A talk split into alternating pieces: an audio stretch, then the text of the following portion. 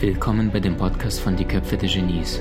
Mein Name ist Maxim Mankewitsch und in diesem Podcast lassen wir die größten Genies aus dem Grabau verstehen und präsentieren dir das spannende Erfolgswissen der Neuzeit.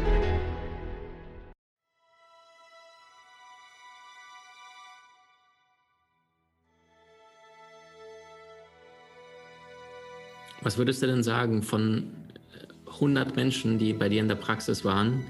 Womit kommen denn die meisten? Was sind denn die häufigsten Fälle? Was ist Platz 1, 2 und 3? Also eigentlich geht es immer um dieselben Themen. Es geht letztlich um darum, um das Selbstwertgefühl und wie die Menschen, was sie meinen, wie sie sein müssen, um mit anderen Menschen klarzukommen. Und daraus leiten sich dann auch ab. Das ist, wie gesagt, das sind alles nur Grundstrukturen. Ob jemand ein bisschen, bisschen depressiv ist, unter Depressionen leidet, das ist ja auch genuin, hat das ganz viel mit dem Selbstwert zu tun. Ob er Panikattacken bekommt, Mensch, der viel unter Angst, Menschen, die viel unter Angst leiden, deren Schattenkind ist zu wenig autonom. Hm. Das heißt, es hat nicht zu Hause gelernt, eine gesunde Autonomie. Das heißt, Angstmenschen haben immer im tiefsten Inneren das Gefühl, also von ihrem Schattenkind her, sie sind nicht in der Lage, allein mit dem Leben klarzukommen oder allein durch die Welt zu gehen, von A nach B zu gehen oder Auto zu fahren. Mhm. Das heißt, von der Struktur her sind die Probleme immer sehr ähnlich und im letzten sind alle, Bezie alle Probleme auch bei Depressionen, Ängsten, Zwängen, also bei so stärkeren psychischen Problemen, immer Beziehungsprobleme. Also im letzten geht es immer darum, wie, wie gehe ich in Beziehung, was meine ich, was, was ich wert bin. Bin ich in einer guten Balance zwischen meinen Fähigkeiten, mich binden zu können und aber auch meinen Selbstbehauptungsfähigkeiten und, und diesem Gefühl, eine gewisse Kontrolle auch in diesem Leben ausüben zu können. Denn wenn ich die Kontrolle nicht habe, dann fühle ich mich dem Leben ja einfach nur ausgeliefert. Und das mhm. tun viele Menschen. Mhm. Und die leben dann immer in der Vermeidung. Also bloß, bloß nicht auf die Schnauze fallen, bloß nicht verletzt werden. Also es gibt nur zwei große Motive äh, psychologisch mhm. gesehen, wieder von der mhm. Grundstruktur. Es ist Annäherung oder Vermeidung. Mhm. Und viele Menschen leben in der Defensive, das heißt, sie vermeiden, also ihr Motiv ist nicht irgendwas zu erlangen, sondern Ablehnung, Verletzung und Scheitern zu vermeiden. Mhm. Das sind zum Beispiel die, die oft nicht so, so klare Ziele haben, sondern sich das Leben so ein bisschen widerfahren lassen, mal sehen, was so um die Ecke kommt.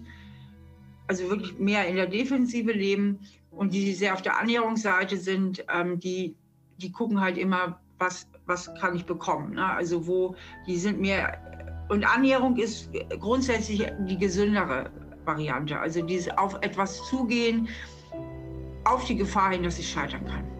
Mhm. Aber beides brauchen wir. Also mhm. je nachdem, wie wir unsere Chancen ausrechnen, ist es, kann es wahnsinnig gesund sein, Situationen zu vermeiden. Und ähm, es ist wichtig, aber auch sich anzunähern. Ähm, aber es gibt so übergeordnete Tendenzen, dass Menschen mehr in der Annäherung leben und andere mehr in der Vermeidung leben. Mhm. Steffi, du sagst also, du jetzt... siehst, bei mir geht es immer nur um die Grundstrukturen. Also ja, gar nicht so sehr wie das Problemkind jetzt heißt. Also welches Problem habe ich jetzt gesagt? Ich gucke als Psychologin immer nach der dahinterliegenden Struktur. Mhm. Das ist, wenn jetzt ein Pärchen zu dir kommt und die sagen, ja. Ähm, die erkennen, dass sie ihre eigenen Themen haben, sie erkennen ihr Schattenkind, äh, die Frau weiß, sie ist eher abhängig, der Mann ist der Autonome. Das ist den grundsätzlich, haben Sie ein Verständnis dafür entwickelt? Gibt es denn ein paar Tipps zum Thema Konflikten? Innerhalb der Beziehung, die jetzt tendenziell eher an der Oberfläche zugegeben sind. Allerdings, wo du sagst, hey, wenn ihr immer wieder mit den Köpfen aneinander rauscht, probiert doch mal das aus, bevor ihr danach im nächsten Step erst so weit seid, dass ihr dann wieder runtergefahren seid und reflektieren könnt. Also okay, ich würde erstmal gucken, was ist überhaupt das Konfliktthema, weil das ist ja immer nur Thema und Variation. Mhm also bei Autonomie, also wenn du hast jetzt dieses Beispiel aufgemacht, dass sie eher so auf der abhängigen Seite ist, eher auf der Autonomie, da ist ja der klassische Grundkonflikt, sie will mehr Nähe und er will seine Ruhe, er mhm. will mehr Freiheit. Mhm.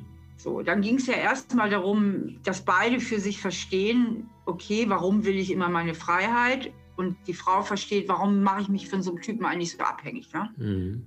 So, die Frau macht sich wahrscheinlich so abhängig, weil ihr Selbstwert weil sie ihren Selbstwert davon abhängig macht, ob der Typ sie haben will oder nicht. Also ganz viele Menschen, die einem anderen Partner hinterherrennen, der sich nicht wirklich einlässt, sich nicht richtig bindet oder schwierig ist, kämpfen gar nicht um den Partner, sondern sie kämpfen um ihr Selbstwertgefühl.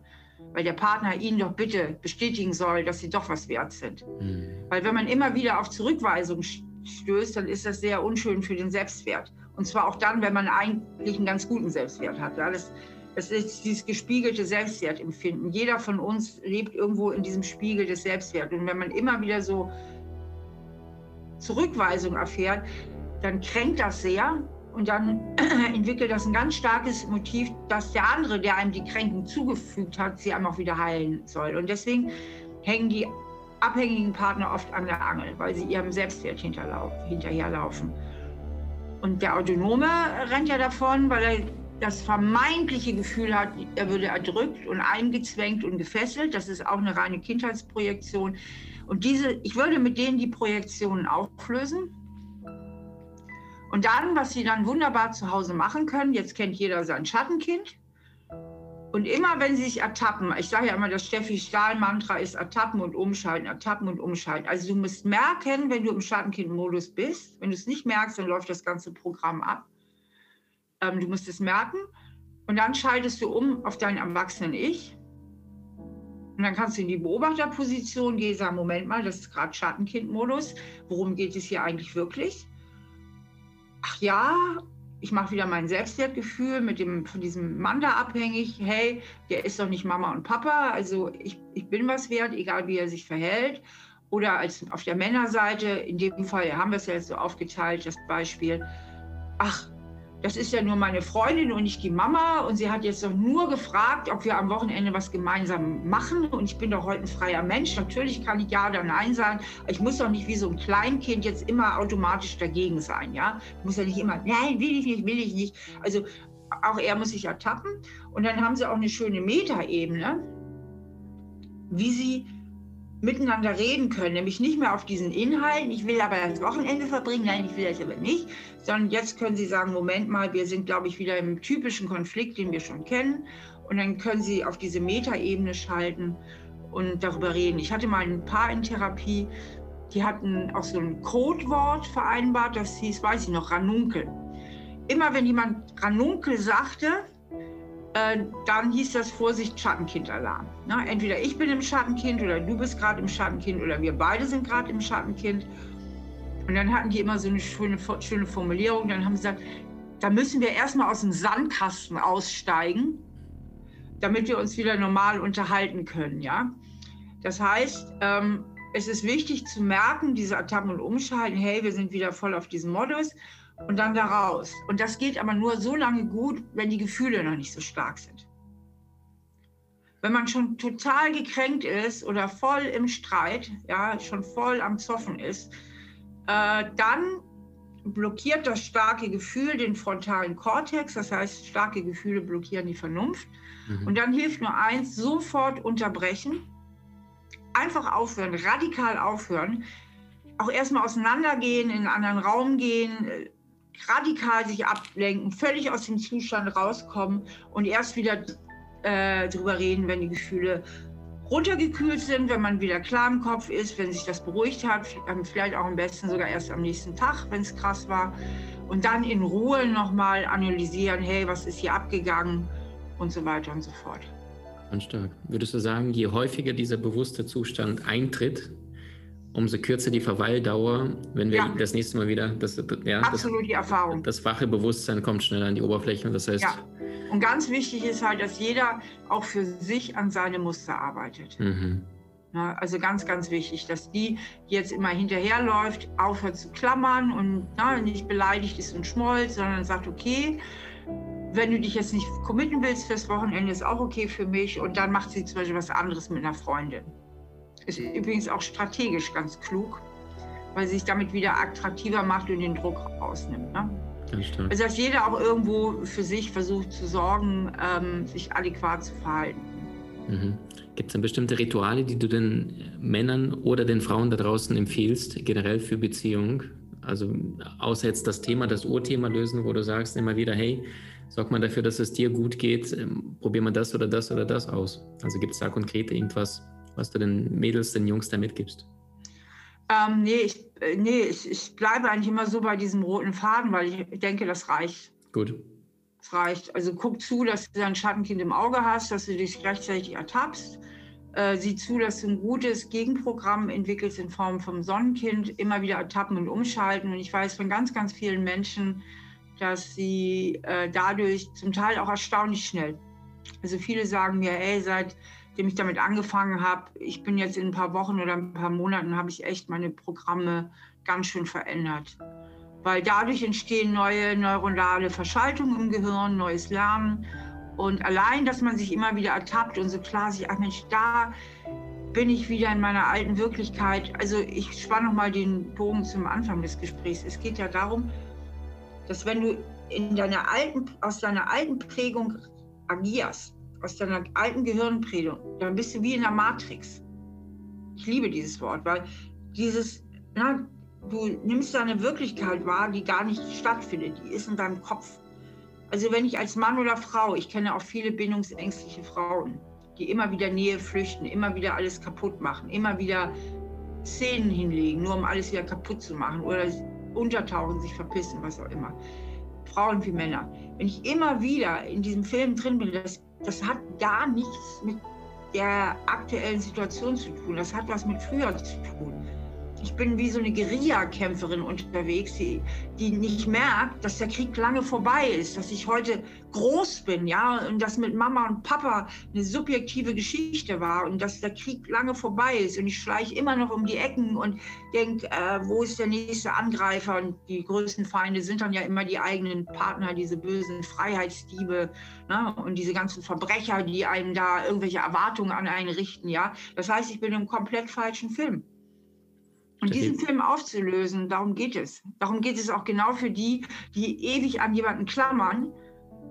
Die sind ja noch viel mehr am Leid. Also die mhm. ja am meisten im Wahnsinn sind, sind ja die, die in so einer Beziehung gefangen sind und nicht rauskommen und so totunglücklich sind, weil sie jemandem hinterherlaufen, den sie einfach nicht an sich gebunden bekommen. Mhm. Die sind ja schier am Verzweifeln, die sind ja schier am Durchdrehen, weil deren ganzes Hormonsystem dreht auch durch, weil das Perverse ist, wenn die Verlustangst aktiviert ist und du hast einen nicht sicher, oder der ist mal da und dann wieder weg, ähm, das ist auch so eine Gemeinheit von der Evolution, das entfacht die totale Leidenschaft. Mhm. Die Leute sind so scharf auf ihre Partner, das kann man sich gar nicht vorstellen. Weil das ganze Gehirn ist völlig hormonverseucht von diesem haben wollen, haben wollen, das haben wollen. Das hat nichts mehr mit dem Partner zu tun, korrekt. Mhm. Was le die redest ja du denn? Am Durchdrehen. Perfektes Beispiel. Also um das zum Abschluss zu bringen, was würdest du denn sagen, wenn einer komplett blind ist, der hat noch nie was von Schattenkind gehört, gar nichts? Was rätst du dem, der jetzt einfach, also da könnte jetzt der Putzmann sein oder der Präsident der Vereinigten Staaten, der würde den genauso lieben, abkritisch, weil das Gehirn dieser Cocktail abliefert. Was, was rätst du dem? Wie, wie zieht er den Stöpsel? Soll er Schweigekloster? Soll er sich mal auskotzen, Brief schreiben? Es gibt ja immer wieder Seelen. Ich, hab, ich war gestern bei Instagram Live und genau die gleiche Frage. Ein junger Kerl, der sagt so, wie schaffe ich es loszulassen? Ich leide.